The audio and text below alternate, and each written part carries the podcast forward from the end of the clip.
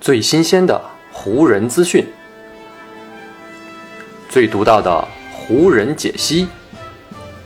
欢迎收听湖人球迷电台。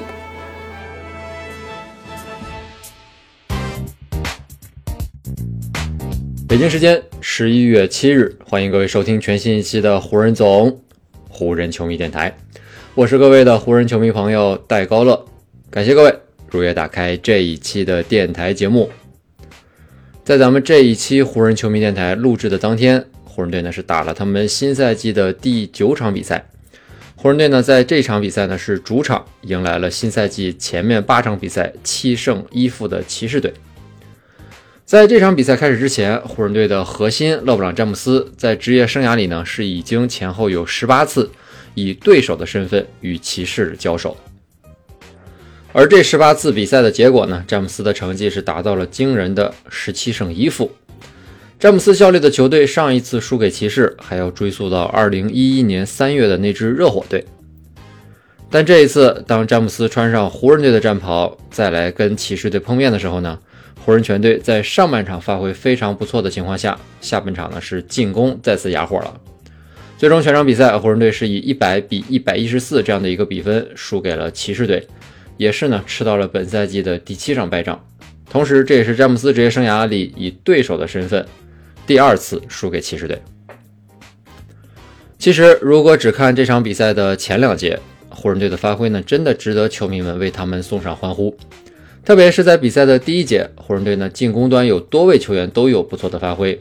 最多曾经建立起多达十二分的领先优势。那么湖人队为什么会在这么好的局面之下最终输掉比赛呢？对手强大是一方面的原因，而湖人队自己突然的断电也是一个输球的重要因素。近来表现和状态都非常好的威少，在这场比赛赛后做总结的时候就说：“我们下半场没有一上来就做好准备，所以一直都处在落后追赶的情况之下。”其实呢，这已经不是湖人队本赛季第一次出现在上下半场判若两队的情况了。跟骑士队的这一战，湖人队呢上半场是得到了六十四分，而下半场湖人队全队仅仅拿到了三十六分。下半场两节比赛的得分加起来，才跟球队第一节单节的得分持平。在这样的情况下，湖人队呢只能眼睁睁的看着骑士的两位明星后卫多诺万·米切尔以及呢大六斯·加兰带领球队越跑越远了。这样的类似的情况还曾经出现在本赛季湖人队的常规赛第二战，也就是呢跟快船队的那场比赛当中。在那场比赛里，湖人队呢是上半场全队拿下了五十六分，而下半场仅仅拿到了四十一分。还有在跟骑士队这场比赛之前，湖人队呢输给爵士队的那场比赛里也有类似的场面。在那场比赛当中，上半场得到了六十二分的湖人，到了下半场呢是只有五十四分入账。特别呢是最后一节，湖人队单节仅仅拿到了二十一分，也是彻底丧失了继续追赶爵士的机会以及希望。球队这样的情况，作为主教练的达尔文·哈姆自然也是看在眼里。如果说呢，湖人队整场比赛都落后给对手啊，而且呢被对手打得毫无还手之力，那这支球队呢其实也不会有什么额外的幻想。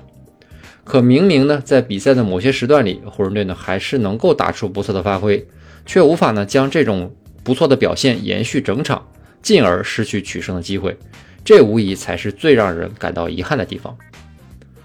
而在总结球队这几个问题背后的原因的时候呢，哈姆是将其归结在心理层面上。总结这场比赛的时候呢，哈姆说：“我们的精神似乎已经飘出了这座球馆，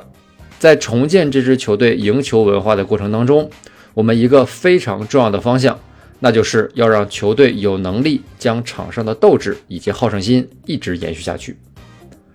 我认为跟骑士队的这场比赛上半场，我们看到了这些比赛内容，是我们想要打出来的。我们在那段比赛时间里，真的呢是在跟对手齐头并进。但是到了下半场，类似的情况却再次发生了，我们投篮不进，还接连出现失误，在场上球员们也有些垂头丧气，而我们的对手此时却在加速狂奔。如果是几年前的那支骑士队，那湖人队呢在下半场打出这样的表现，或许还有机会能够把比赛追回来。但如今的这支骑士早已经今非昔比了。赢下跟湖人队的这一战之后呢，骑士队如今已经是收获了一波八连胜。目前呢，他们也仅次于开季九胜零负的雄鹿队，排名呢东部第二位。詹姆斯呢也在赛后谈到了自己的老东家，他呢也是再次表达了对这支他曾经效力过多年球队的称赞。詹姆斯呢是一边微笑着一边说：“上次我在全明星的时候给出了一些我认为很真实的评价，结果呢给我引来了好多麻烦，但我呢并不在意，所以呢我还要再一次做出非常发自内心的评价。骑士这支球队在过去的这个休赛期工作完成的非常出色，他们呢引进了一位水平非常高的球员，如今他们是一支出色的队伍，还有一位出色的教练，球队的结构呢也非常的平衡，更有一大群非常有球战欲的球员。”这样的评价呢，湖人队的主教练哈姆也表达了认同。哈姆就说：“骑士队呢是一支天赋非常好的队伍，所以我们也必须更加集中我们的注意力，才能在场上不会被对手完全的甩开。因为呢，一旦我们的精神上出现了松懈，就像你在这场比赛当中看到的那样，就会导致整个下半场这种十分让人失望的结果出现了。”除了哈姆所总结的精神层面的问题之外，湖人队在输给骑士这一战当中，还暴露出了一个非常严重的在技战术层面的问题。詹姆斯在这场比赛结束之后就直言不讳地指出说，很显而易见的一点，问题的源头其实是在安东尼·戴维斯那里。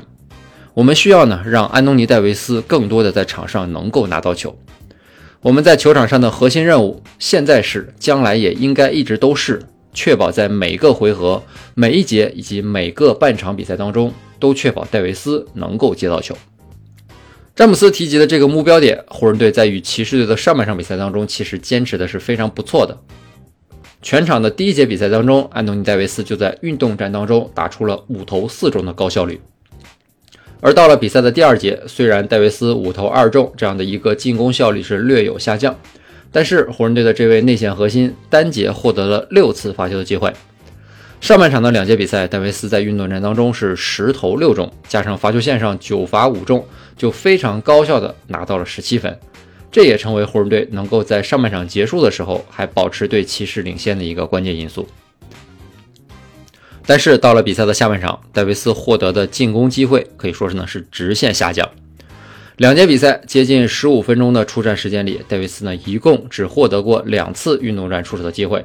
而他呢只命中了其中的一球，同时呢也没有罚球，所以呢下半场两节比赛戴维斯加起来是仅仅贡献了两分。湖人队呢在下半场进攻疲软啊，全队仅仅得到三十六分，这与戴维斯获得进攻机会减少是有着直接的关系的。对于出现这样的局面，全场拿到了十九分和十次助攻的威少也直截了当的说出了自己的想法。他说呢，我不知道给戴维斯传球应该是谁的首要任务，我会把这个问题呢留给我们的教练组，让他们来找到最佳的使用安东尼戴维斯的方式。当我在场上的时候呢，我会竭尽自己的全力去好好的阅读场上的局面，争取呢让戴维斯能够打得更加轻松一点。显然呢，威少是将给戴维斯传球这样的一个责任推给了球队的教练组，但作为主教练的哈姆对这个问题呢，显然是有不同的看法的。哈姆在谈到戴维斯下半场进攻机会锐减这个问题的时候说：“我们球队的这些主力球员，他们呢都已经不再是新秀了。我们有自己的战术手册，我们呢也有围绕着安东尼戴维斯的固定战术套路以及战术打法。而这些球员们，他们需要让这一切在场上真正的运转起来。”其实不仅是跟骑士队这一战，就在前一场湖人队与爵士队的那场比赛当中，戴维斯也曾经面临过这样的情况。在那场比赛里，戴维斯上半场十三投八中，得到了二十分，但下半场呢，戴维斯就只剩下四投一中，仅得两分这样的表现了。除了安东尼·戴维斯自己体能下降这样一个原因，加上呢对手防守策略的调整，都在加剧戴维斯所面临局面的困难程度。作为如今这支湖人队内线的核心人物。戴维斯本身一直都在带着伤病坚持出战，这就已经让他在比赛当中是非常的艰难了。